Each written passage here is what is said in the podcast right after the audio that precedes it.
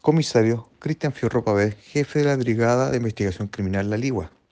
El día de hoy, luego de una investigación que en coordinación con el Ministerio Público y el análisis criminal se logra desbaratar un clan familiar en la comuna de Cabildo, quienes comercializaban cocaína base y cannabis sativa.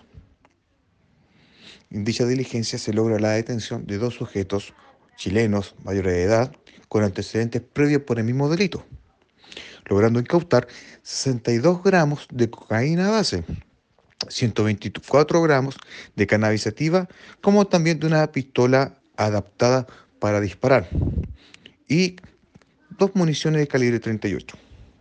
Dichos detenidos pasarán a disposición del juzgado de garantía el día de mañana para la audiencia de formalización.